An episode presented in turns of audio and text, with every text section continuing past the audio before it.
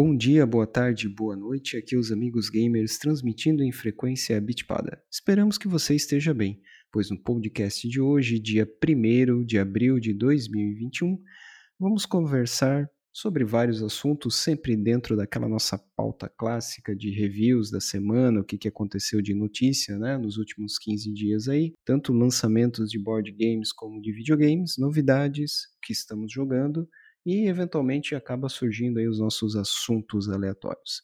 Então, para começar, estamos indo aí para o feriado de Páscoa. Glaucio, o que, que tu tem aí de novidades, notícias que te chamou a atenção aí nos últimos tempos? Opa, a notícia que eu tenho, que assim foi algo que, até me espantou, foi a revelação dos, dos vencedores do BAFTA desse ano. O que eu achei bem interessante foi que o melhor jogo do ano é um que a gente pode até considerar um indie. Né? Então ele derrotou os AAAs aí, que foi o, o jogo Hades. Eu acho que a gente pode considerar ele um indie, né? Pelo menos ele tem toda a estética mais estilo indie, sem ter toda aquela super mega produção com super megas gráficos. Né? Então, o, o, até queria ver dos colegas, o que, é que vocês acham de um, um, jogo assim tão, assim, com esse estilo mais retrô e até algumas pessoas acabam comparando ele com um pouco com Diablo 3, alguma coisa, ganhar um melhor jogo do ano no BAFTA. João, quer responder aí? O que, que tu acha lá? Cara, é, dependendo da. Na verdade, dependendo do jogo, é que hoje em dia é, o estilo retrô é meio que uma opção de desenvolvimento, muitas vezes, né? Tipo, a gente tem estúdios grandes que também adotam esse modelo, né? É, o que é, de certa forma, uma, uma certa sacanagem, né? Os pequenos adotam porque é mais fácil de desenvolver, né? Os grandes já para faturar em cima. Mas, é, cara, eu acho justo, é mais ou menos na, na, mesma pegada que, embora hoje em dia eu nem goste mais do, do Oscar, né, nem concorde com eles, às vezes eles geralmente, às vezes eles premiam uma produção pequena é, em detrimento às produções lá AAA, tipo um Vingadores da Vida, que tem um orçamento gigantesco e, e, enfim, já tem a sua bilheteria garantida lá. Eu, eu acho bacana, é uma forma de incentivar os indies a, a desenvolver e por tabela aí é, existe a chance de aparecer é, jogos novos desses estúdios independentes é, é legais pra gente jogar. É bem isso aí. Eu até lembro que o próprio Alexandre né, apostou suas fichas no Last of Us 2 também pro BAFTA. Não, peraí, vamos fazer uma correção. É, ele já tinha levado de, o Videogame Game Awards lá, mas no BAFTA eu nem sabia que ele estava concorrendo, mas eu estou olhando ali, realmente surpreendeu o Hades ter levado. E a Supergiant, que é a desenvolvedora, é, eles já vêm aí numa pegada de desenvolvimento bem interessante e a gente já comentou em outros episódios. Eu recomendo Bastion, que é um dos primeiros títulos dessa desenvolvedora. E o Hades agora já vem coroar aí um trabalho aí de pelo menos uma década. Então, eu até tô olhando aqui, eu não acredito, né? Só vendo mesmo, né? E mesmo assim, como a gente tem aquele meme, vendo eu não acredito, não acredito, né? Que o Hades ganhou do Last of Us como o melhor jogo do ano dentro do BAFTA. Se bem que o BAFTA, é, como é inglês, né? Eles realmente, às vezes, eles acabam saindo do roteiro do que a gente espera de uma premiação americana. Então, realmente surpreendeu, mas é um bom jogo. Eu já vi os reviews, só não joguei ainda, mas quem não tem eu recomendo. E ganhar do Last of Us parte 2 ali foi bem interessante mesmo, Glaucio. E ele ganhou também a parte, né, entra com aqueles prêmios técnicos, né, conquista artística, game design, narrativa, pô, e bateu jogos grandes aí. Ah, e o Ghost of Tsushima, né, levou de novo mais um prêmio técnico, que no caso foi a conquista de áudio. O que que tu achou disso? Ah, Ghost of Tsushima eu acho, assim, parte artística dele, de áudio, eu diria assim que é uma realmente uma produção eu considero o melhor jogo do ano passado. Inclusive a própria ilha de Tsushima quer premiar os, os desenvolvedores do, do, game como quase como embaixadores da ilha. E o diretor do aquele último filme do do Keanu Reeves lá, do que ele é um atirador lá, vai desenvolver um filme do Ghost of Tsushima também. O diretor do John Wick. John Wick, mesmo, é isso. John Wick, esse mesmo. Espero que ele consiga manter o nível Akira Kurosawa que o, o jogo entrega, né? E agora, olhando aqui rapidamente, o que me chamou a atenção no BAFTA é que o Cyberpunk não levou nada. Orçamento de produção grande de Hollywood e nenhum prêmio. Nada, nada, nada, nada. Nem aqueles prêmios técnicos tipo efeitos sonoros. Não levou. Tem um aqui, ó. Kentucky Road Zero TV Edition ganhou e os caras do Cyberpunk não levaram nada. O que, que vocês me dizem disso?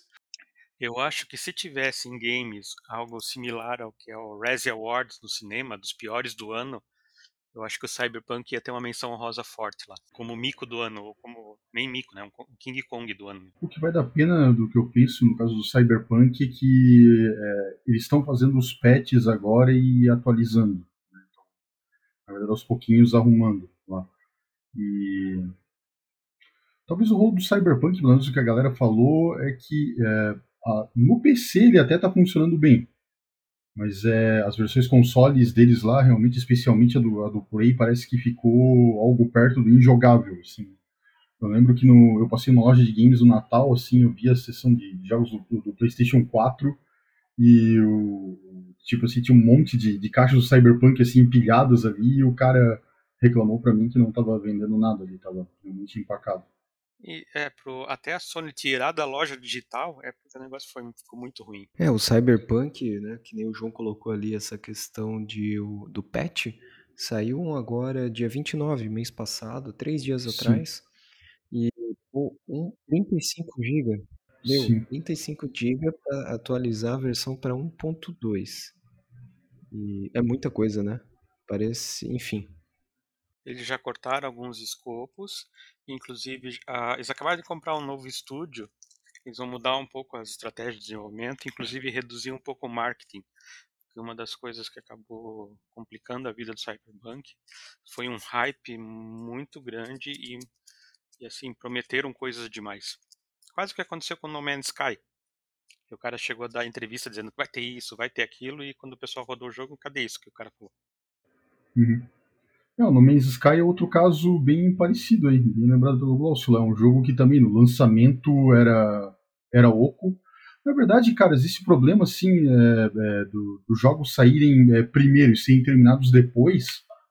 Infelizmente é uma tendência que a gente vem olhando aí até com essas ideias do que eu vejo como um dos principais problemas lá o tal do, do como é que é, dos projetos ágeis. E o que, o que eu acho que vai acontecer como com esse nosso querido aqui, o Cyberpunk, ele meio que vai virar tipo um cult hit depois.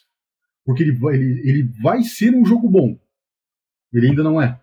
Só que o problema é que o marketing negativo é, já, já tá tão grande que pouca gente vai jogar. Então vai ser uma pena. Ele meio que virou então o Arkham Knight pro PC, né? Os consoles ok, mas na hora que saiu pro PC deu ruim. E como tu falou, João, eu acho que talvez a versão One Year Edition aí, final desse ano, do Cyberpunk, talvez o jogo vai estar tá bom. É, eu. É, no caso do Arkham Knight, até pra, PC, Alexandre, lá, eu como andei jogando jogos aí da, da, da, série Arkham, até dei uma olhada aqui. Cara, eu joguei já, na verdade, o Arkham Knight há um, há um bom tempo. Na verdade, eu tenho. Eu acabei de ver aqui, cara. Cara, eu tenho é, 32 horas gasta nele. E para mim, os problemas que a galera reportou, né, eu na verdade não tive.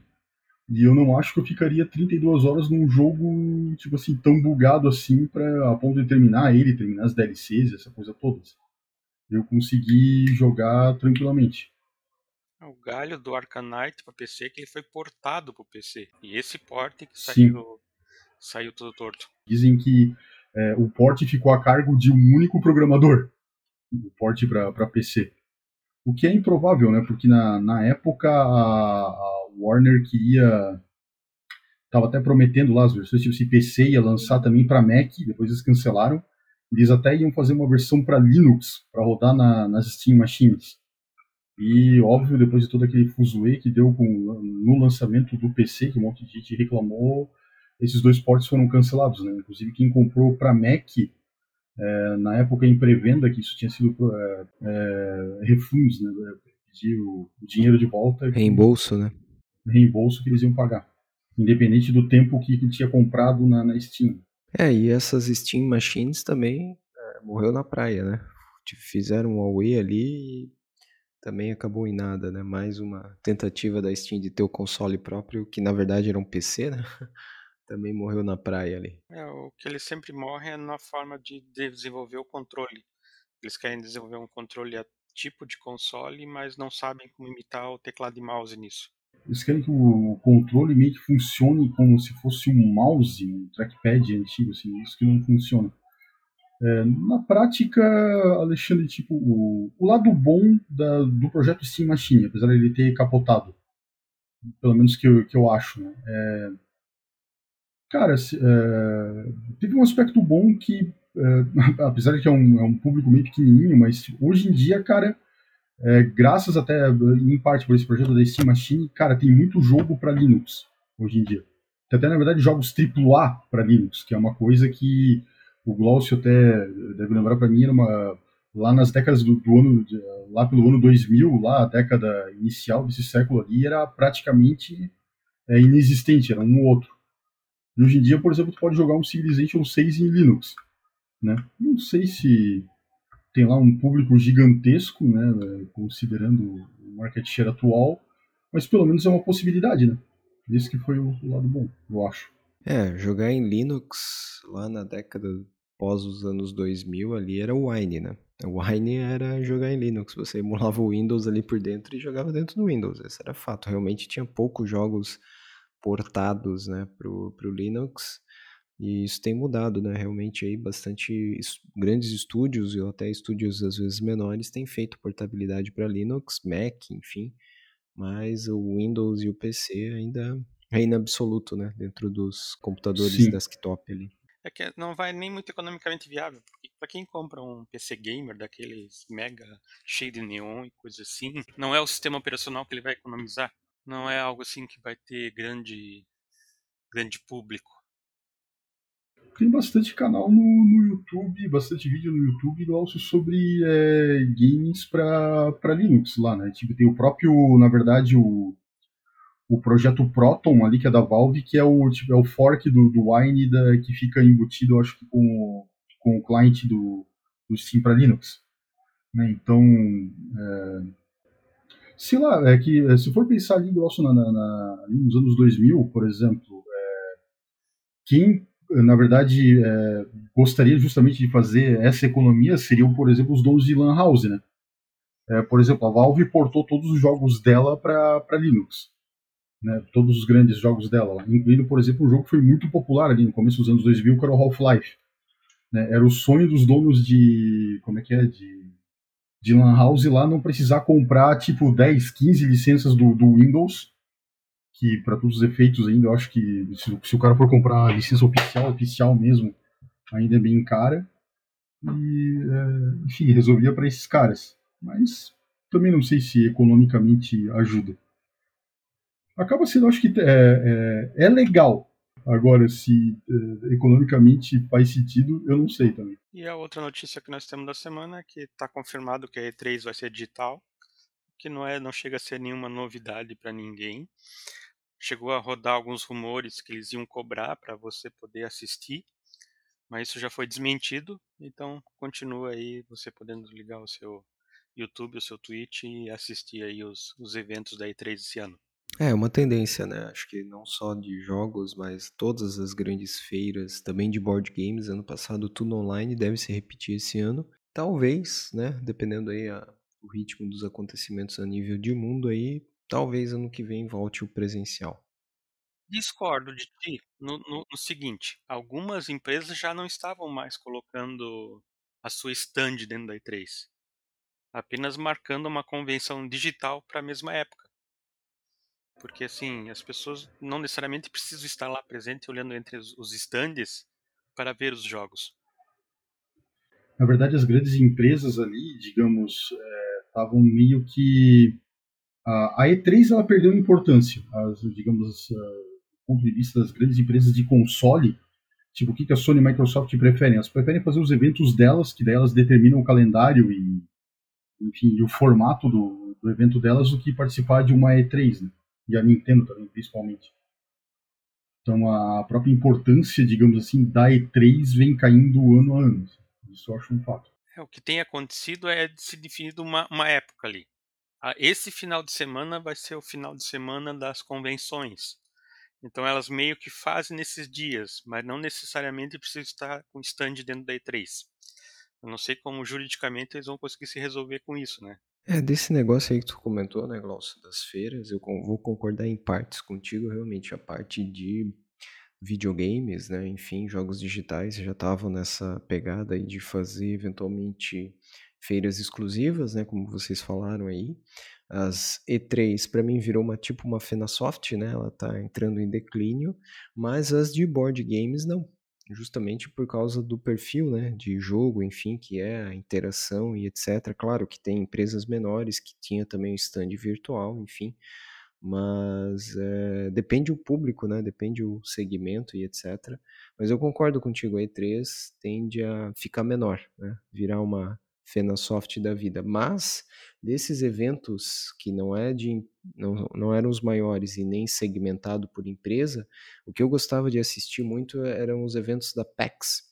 PAX East, é, tinha vários outros aí que tinha muita coisa e sempre com presença online, que eu achava muitas empresas às vezes iam nesses eventos e faziam mais divulgação do que a própria E3.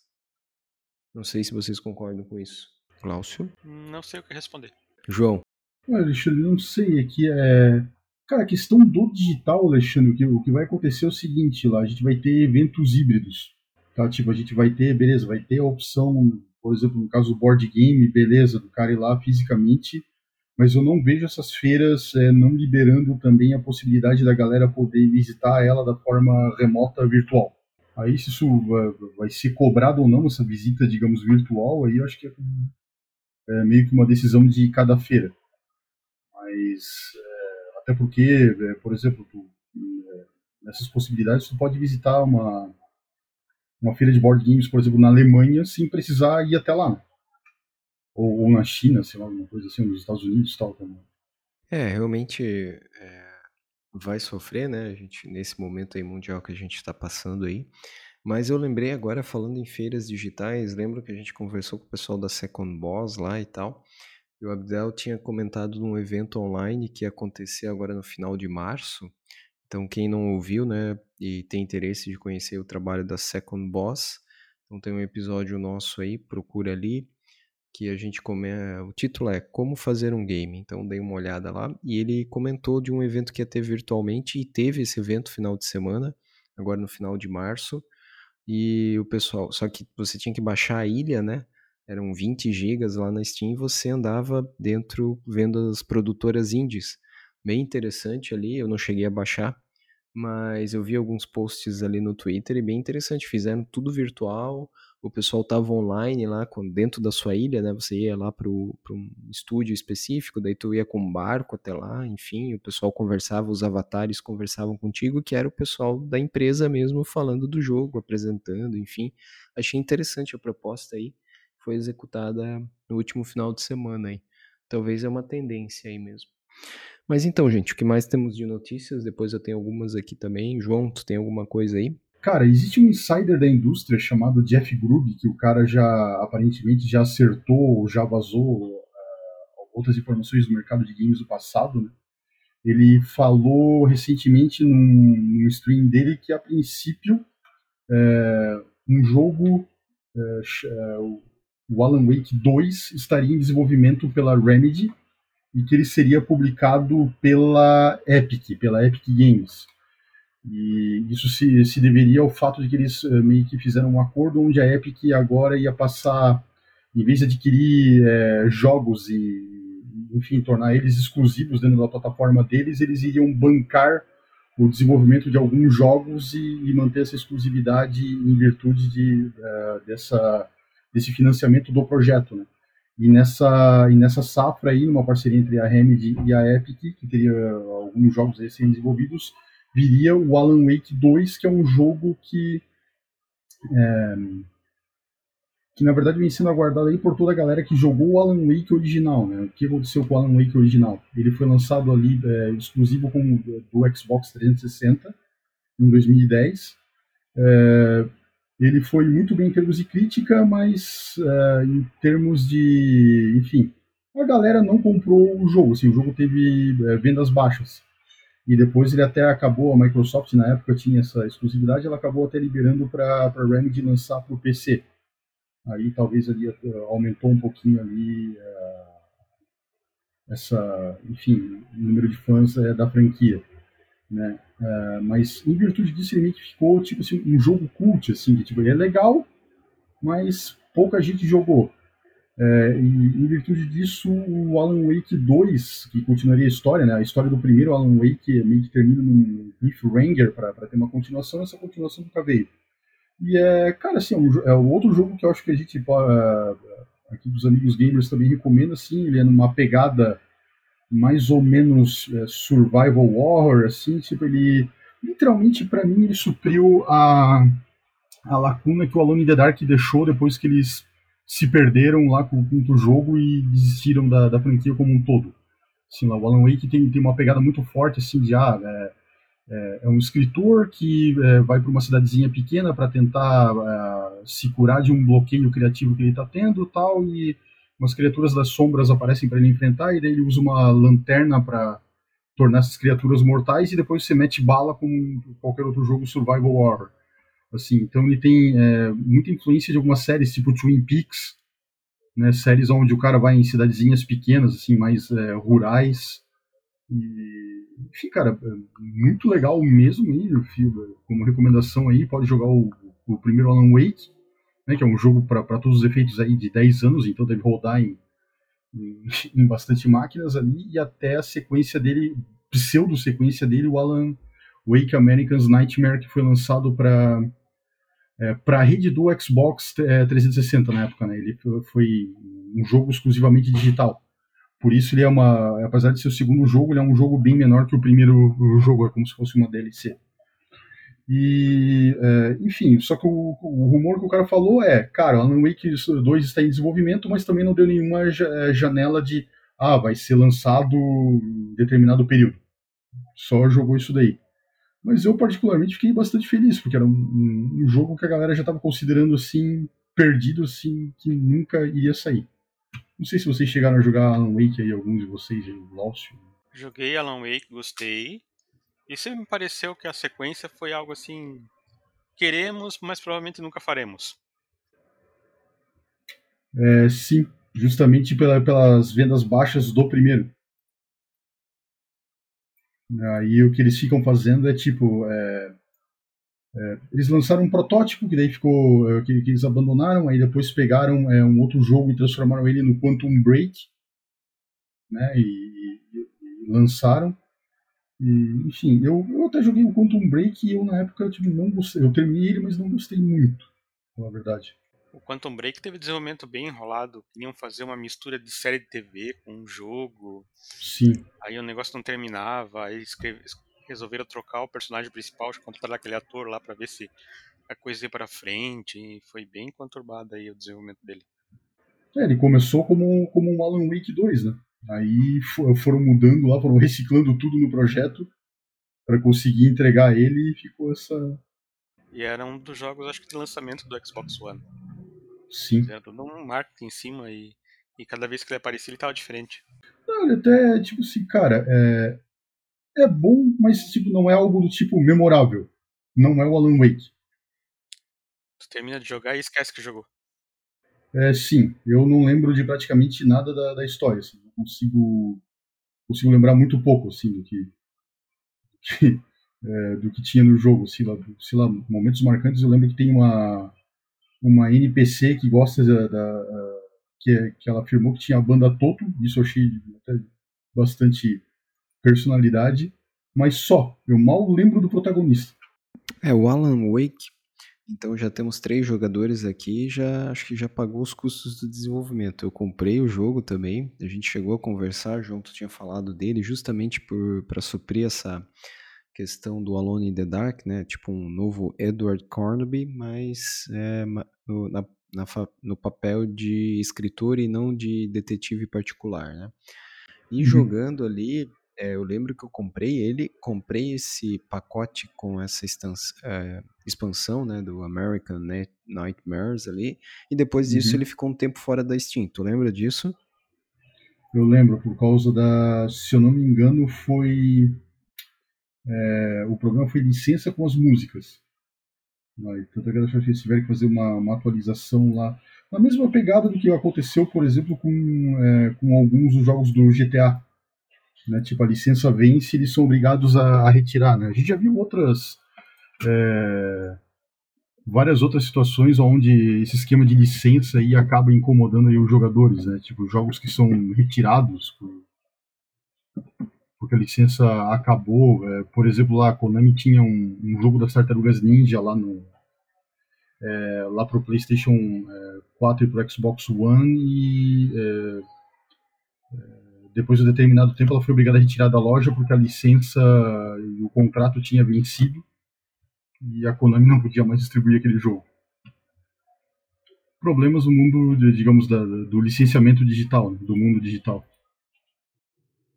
Sim, e então o Alan Wake teve esse problema, voltou. Mas assim, é um jogo que eu recomendo. Realmente eu lembro que o primeiro ali, tu começa numa cidadezinha, daí tu vai lá ver o teu carro, depois tu tem que ir lá, tipo, por um. É, uma extração de óleo, né? Onde o pessoal tira aqueles. É, extração de óleo que nem a gente vê nos filmes americanos, e dali começa a vir os monstros, enfim. Aí eu joguei aquilo uhum. ali, não me empolguei muito com a história, e eu parei. Largou. Mas larguei. Mais um que tá lá pegando poeira digital, né? Os bits e bytes ali.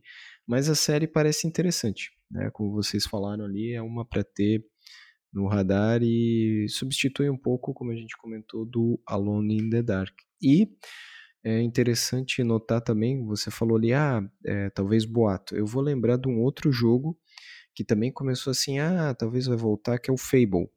Fable é, teve três versões, eu gosto, é um RPG e etc.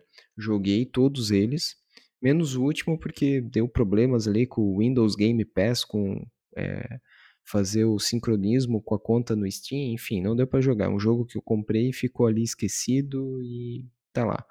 E daí, de repente, os desenvolvedores lançaram uma conta no Twitter, foi indo e realmente vai sair o Fable 4. Então eu acredito salvo alguma situação aí que deve aparecer daqui a pouco o Alan Wake 2 aí, tá? Onde, como a gente comentou lá no nosso Twitter, amigos gamers TW, é, onde tem fumaça, tem fogo em cima desse artigo aí tu trouxe lá, João. Então, é, aguardar, aguardar as cenas dos próximos capítulos. E o que mais vocês têm aí pra gente? Eu diria que tomar cuidado que às vezes a fumaça é apenas vapor. Pode ser, Glaucio. Tem muito jogo que vira vapor wave aí, realmente. Tanto que do, desse Fable só tem uma animaçãozinha lá do, do sapo comendo uma, uma fadinha. Sim, sim, sim, sim. Mas eu acho que agora vai, agora vai. Se a Microsoft realmente tava, tá por trás, como ela estava nos primeiros lá, talvez vai. Tem vapores que é, se consolidam anos mais tarde, né? Tipo, do que no Game Forever ficou como vapor do, durante mais de uma década, né? Até que, até que um belo dia se materializou. É, e o pessoal acho que preferia que ele continuasse com o vapor ainda. Sim, é, como dizem, né, os mistérios que não são resolvidos são os mistérios que ficam com a gente, né? Depois que os produtos são entregues, você fica aquela sensação de que a espera era mais legal do que o produto que foi entregue. Eu acho que é isso que aconteceu com o Cyberpunk, hein? Acho que o hype tava tanto, o marketing trabalhou tanto que depois que entregou, Sim. acho que a gente devia ter ficado no hype. Sim. Era mais legal ter é, Infelizmente, né, tipo, a decisão, a, a gente conclui ali do caso da, da Seed Red Project ali com o Cyberpunk era teria sido melhor se ela tivesse atrasado. Sim, o projeto. O talvez. O já tinha atrasado algumas vezes. E isso já estava pegando muito mal, então o cara coloca no mercado. É, é, tem uma hora que, como a gente disse, tu tem que lançar a bola, né? É melhor queimar o filme atrasando a entrega, Glaucio, do que queimar o filme com um produto é, inacabado que tu entrega. É, que daí tu queima o filme de vez. Né, tipo, eu acho que as decisões ali, eu entendo o negócio da pressão, mas tem. Sei lá, tu meio que trabalha com o conceito da. Como é que é? Da. É, de ter o, o menor dano possível. Concordo contigo, porque hoje os jogadores eles preferem que atrase uma coisa mais ou menos. Só que eu acho que os investidores ainda não entenderam isso. Ah, não, os investidores, obviamente, eles nunca querem que atrase. Ali, talvez até, inclusive, foi. Bem provavelmente foi isso que aconteceu. Assim, os investidores pressionaram os caras, tipo, cara, não tá pronto, dane-se, cara, tem que sair agora. E daí saiu desse jeitinho bacana. É, o ano fiscal devia estar tá fechando lá, o pessoal queria garantir os bônus e dividendos. Acontece, faz parte. Senhores, eu vou comentar algumas coisas aqui rapidamente de board games, tá? De notícias aí. Então, um jogo aí bem interessante sobre a nossa história. É, Brasil Imperial, é, do Zé Mendes, saindo pela Meeple BR. Era um jogo que ia entrar em financiamento coletivo no passado acabou a editora lá fora, me fugiu o nome dela, mas foi anunciado em Essen, né, aquela feira alemã que nem o João comentou ali, era uma das feiras de board games, uma das maiores do mundo, e já vai entrar em venda, pré-venda agora pela Meeple BR, a partir do dia 22. Dia 22, depois do feriado ali de Tiradentes, né, dia 22, descobrimento do Brasil, então vai entrar em pré-venda lá na Meeple BR. Só por lá, tá? Então recomendo um jogo bem bonito, bem interessante aí. Vai cobre os períodos iniciais do Brasil, né? Vai avançando as eras até você chegar ali no período dos impérios. Outro jogo interessante que volta é, aparecer aí nas lojas é Gloomhaven. Ele tinha esgotado a primeira tiragem, a Galápagos está trazendo de novo, já está em pré-venda e na minha opinião foi o primeiro, né, é, board game aqui no Brasil ultrapassar o valor de um salário mínimo. Já tem aí algumas lojas com preço variando entre 1.300 e 1.500 reais, tá? Claro que a gente sabe aí que tem os custos, né? O dólar disparou, enfim, é esse momento que a gente está passando por aí há mais de um ano. Então o produto está vendo, mas é um marco, né? É, daí vai de cada um ali a interpretação bom ou ruim, mas é o primeiro jogo aí que a gente está vendo ultrapassar a marca de um salário mínimo. E um outro projeto na parte de board games, a gente já tinha comentado, e aqui temos duas notícias. Primeiro é o Robson Crusoe, né? É a questão das aventuras na Ilha Amaldiçoada lá.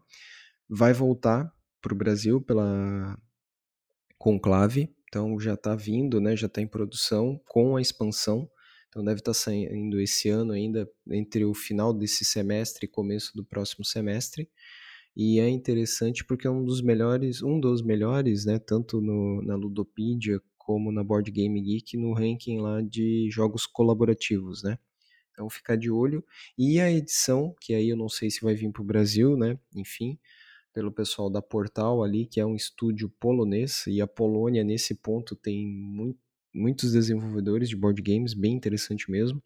Tá saindo o financiamento coletivo e eles ultrapassaram né? No dia de hoje ali, o pessoal anunciou lá da empresa um milhão de euros de financiamento coletivo dessa edição do Robson Crusoe com a edição de colecionador. Daí não vai ser mais tokens de papelão, vai vir miniaturas, enfim.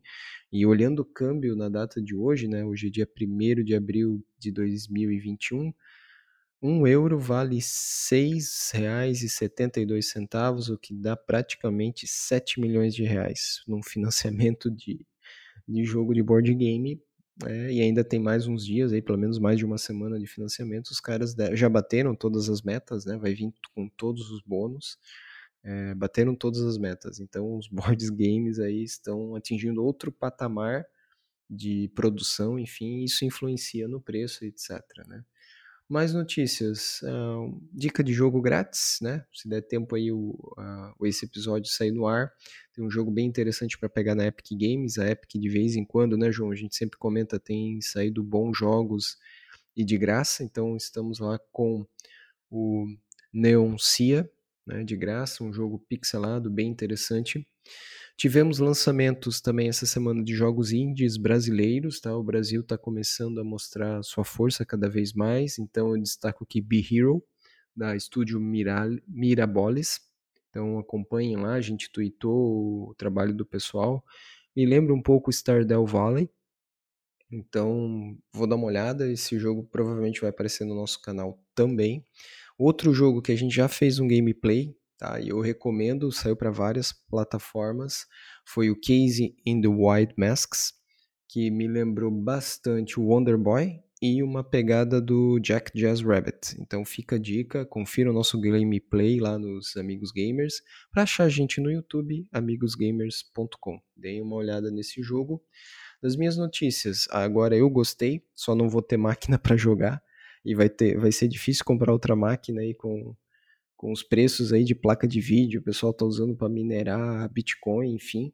Vai sair agora um demo, né? Enfim, uma preview aí, saiu pelo site da Xbox hoje, Age of Empires 4. O último lançamento do Age of Empires, eu comprei, ganhei a camiseta na época lá em 2005. É, foi o Age 3, que não era um remake, remaster, enfim, uma sequência normal, tá? Então vai sair aí dia 10 de abril agora uma apresentação do Age 4 e por fim, né, fechando aqui a minha parte de notícias, é, Intel lança nova geração de processadores, mas eu não gostei do hardware especificado. É, os caras baixaram os núcleos, enfim, tem algumas questões aí que não ficou legal e é mais vantagem hoje você comprar um processador da décima geração com mais núcleos para fazer o processamento dos jogos, enfim, do que esse que está saindo agora. Vamos ver o que, que acontece aí, vamos ver o que, que a AMD traz também. Mas essas são as notícias aí, né? Um pouquinho, saindo um pouco dos videogames, falando um pouco de hardware, mas que impacta, né? Quem é PC game aí, quando a gente vai jogar no PC, que tá cada vez mais difícil montar uma máquina ou trocar um notebook, enfim, para a gente ter uma máquina melhor para rodar os novos jogos. E é isso. Não sei se alguém tem mais alguma notícia, mas se não, vou perguntar para vocês o que, que vocês têm jogado aí nos últimos dias. Glaucio, João, quiserem comentar. Eu continuo jogando Ghost of Tsushima, né, devagar e sempre.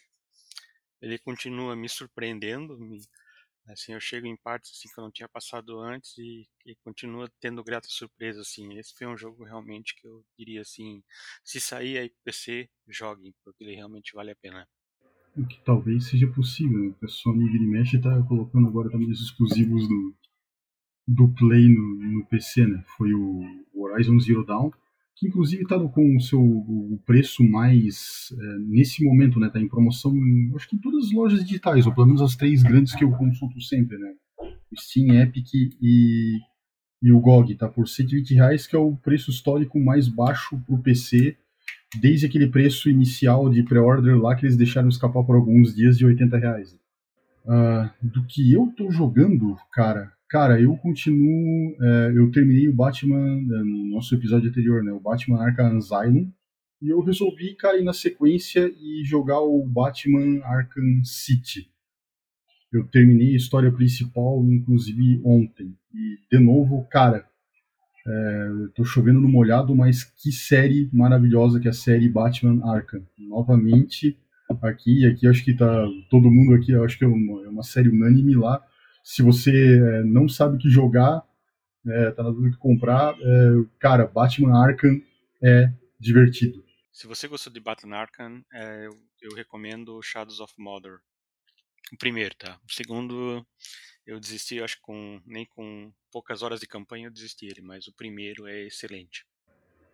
É uma, é uma possibilidade, Glaucio, lá. Eu tava mais, é, mais inclinado pro, pro Mad Max ali. Acho que mais do que o próprio. Esse jogo que tu acabou de falar lá, que eu tenho ele comprado e eu não faço nem, nem ideia de como que eu vou jogar. Shadows of, of Mordor. Uhum. É que ele é, na verdade, é um Senhor dos Anéis. Né? Isso, é no, no ambiente do Senhor dos Anéis, mas ele tem uma pegada muito mais Batman Arkham do que Senhor, Senhor dos Anéis. Anéis. Isso. E assim, quando você vai evoluindo o personagem com uma série de golpes, cara, tu vira uma máquina de matar orc. No começo tu vê alguns sai sai batido. Mas quando tu vai evoluindo, tu podem vir. A única coisa que eu desisti foram os DLCs dele, que eram muito desafio, desafios assim. Ah, limpe esse castelo de todos os orcs em 5 minutos. Tá louco, né? Uhum. Ah, não, Isso, tipo coisa... aí, é, aí eu desisti. Mas assim, o jogo principal fiz tudo, assim, muito bom. Chegou a jogar o, o outro ali, o que eu falei ali, o Mad Max, ou tu não chegou a jogar? Não, o Mad Max eu não cheguei a jogar, não. Ah, tá. É. Que daí eu ia pedir pra tu dizer assim, comparar os dois aí, qual que tu. Qual que é o melhor, mas aí. Casa caiu. E Alexandre, tá jogando alguma coisa? Bom, João, é, pegando o gancho aí, então, é, são os gameplays que apareceram lá no canal. É o Casey and Wild Masks. Um jogo bem interessante, pessoal saiu para várias plataformas, recomendo.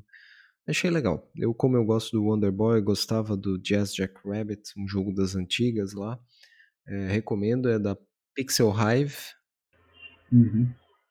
É, tu fez aí duas é, referências pesadas, Alexandre. Dois, duas séries, na verdade, de jogos boas aí, muito boas mesmo. Jessica Rabbit e o Wonder Boy, né? Sim, é, o Wonder Boy, porque justamente a Wild Masks ali, né, as máscaras selvagens ali, justamente você faz essa morfagem, né? Claro que é, mantido as suas proporções, mas uma ideia que lembra muito o Wonder Boy. E os movimentos que você tem nesse jogo da Casey ali, é, você lembra muito As Dark Rabbit, só que a gente não tem a, a arma, né? Você realmente luta com as suas orelhas. Então lembrou bastante essas referências de movimentação e de, de morfagem, né? É, do Wonder Boy lá. Então recomendo, é um jogo brasileiro, tem o gameplay do canal, dei uma olhada lá. E o segundo jogo que eu joguei, a gente estava devendo e agora finalmente saiu a primeira parte. É, começamos a jogar Resident Evil, né? Se preparando, porque mês que vem, agora em maio, né, João? Deve estar tá saindo o, o episódio 8. E eu vi esses dias na, na Steam o pessoal comparando a altura, né? Da, da, da Vampira Mor lá. Pô, quase 3 metros de altura, o que dá um urso, né? Como se fosse um urso em pé. Então vai ser um chefe aí bem interessante de se enfrentar. E depois, é, outro ponto interessante, outro jogo que eu voltei a jogar, eu já conhecia, já tinha terminado, é Star Wars Empire at War, que também está lá no canal. Enfim, é um jogo que eu gosto bastante. Então tem bastante coisa acontecendo, tem bastante jogos para jogar, mas é aquilo, né? A gente tá com backlog e não tem com muito tempo. Então, conforme as coisas vão acontecendo, a gente vai jogando lá no canal também os gameplays. E para fechar, então, né, já estamos indo aí para o final do podcast. Nos assuntos aleatórios, uma coisa que a gente sempre chama atenção, de novo, né, tivemos aí as vendas de primavera, primavera lá no hemisfério norte, nosso outono aqui, né, no hemisfério sul do planeta. O que, que vocês acharam aí das vendas da GOG Steam? Só que a Steam não chamou de, de vendas de primavera, enfim, outras lojas aí. Alguém comprou alguma coisa na Play Store, Glaucio? O que, que você olhou, nem chegou a olhar, enfim, chamou atenção nessas promoções de primavera agora? Depois o João, se quiser comentar. Eu não olhei, não. Confesso que esse aí passou batido. João, alguma coisa? Cara, vi algumas coisas assim. Né? Comprei coisinhas bem pontuais, assim. Né? Coisas que estavam meio wishlist e ficaram muito baratas, assim. Nada que chame atenção. Só o próprio Horizon Zero Dawn, que eu já comentei antes. Né? Tá um preço bastante bom. Eu não, não cheguei a, a, digamos, analisar profundamente. Tinha uma outra série também, uma outra, na verdade, franquia que também estava com uns preços bons ali, que é, que é uma trilogia. Oi, agora eu esqueci o nome. Daí você está numa. É, é uma cidade que fica debaixo d'água, que é meio que uma sequência do. do Rapture, não. Bioshock, né? É, acho que é. Sim, é o Bioshock Collection. A trilogia estava a um preço bem bacana, assim, acho que ainda está. É, do Bioshock eu joguei o primeiro, recomendo. Os outros eu não cheguei a jogar, mas assim, ó, uma dica nossa aqui, livro. O livro de Bioshock que conta como se formou o Rapture, né, que é a cidade do jogo, e como é que aquilo lá virou um pandemônio, literalmente, né? É muito bom. É uma narrativa muito interessante. Enfim, se puderem, comprem um livro ali, é muito interessante. Para quem gosta de ficção, enfim, é muito interessante você entender o antes do que aconteceu com Rapture, porque quando você entra no primeiro jogo, você já viu o que, que aconteceu lá. E esse livro ele conta o que aconteceu antes de como a cidade foi criada até o personagem entrar lá no primeiro jogo. Então fica a dica aí de leitura também. Então, folks, mais alguma coisa? Palavra final aí, fechamento, Glaucio, João, mais alguma coisa para comentar e a gente vai para as nossas considerações finais. Eu acabei de consultar aqui rapidinho no, no GOG. É, toda a série Batman Arkham tá com 75% de desconto lá. Os dois primeiros jogos estão por R$ reais e o Arkham Knight Premium Edition tá por 25. Cara, jogo bom pra caramba. É, roda em, em, bastante máquinas aí e tá a um preço que. Nossa. Glaucio, uma consideração final aí? A única dica que eu tenho pro pessoal aí é uma conta que eu descobri no Instagram o, se chama Ultimate Ink Trash. o carinha ele pega e pega jogos atuais e desenha como seria o, a arte do cartucho nos tempos antigos. Ele faz umas artes bem bacanas aí, então deixa no, uma dica aí. Nem conheço o cara nada, mas eu gostei bastante do que ele postou. Legal. Então, das nossas promoções, pessoal, acompanhem, né? É, a gente às vezes demora um pouco para publicar o episódio, mas fiquem atentos aí. A gente sempre está publicando novidades, etc., lá no Amigos Gamers TW. Se você quiser nos achar, amigosgamers.com é o site, ali você consegue acessar todas as nossas redes sociais, achar a gente no YouTube, os nossos gameplays, enfim, achar também, inclusive, os nossos episódios do podcast. No mais, aqui a gente deseja uma feliz Páscoa a todos e fiquem bem, fiquem em paz e até a próxima.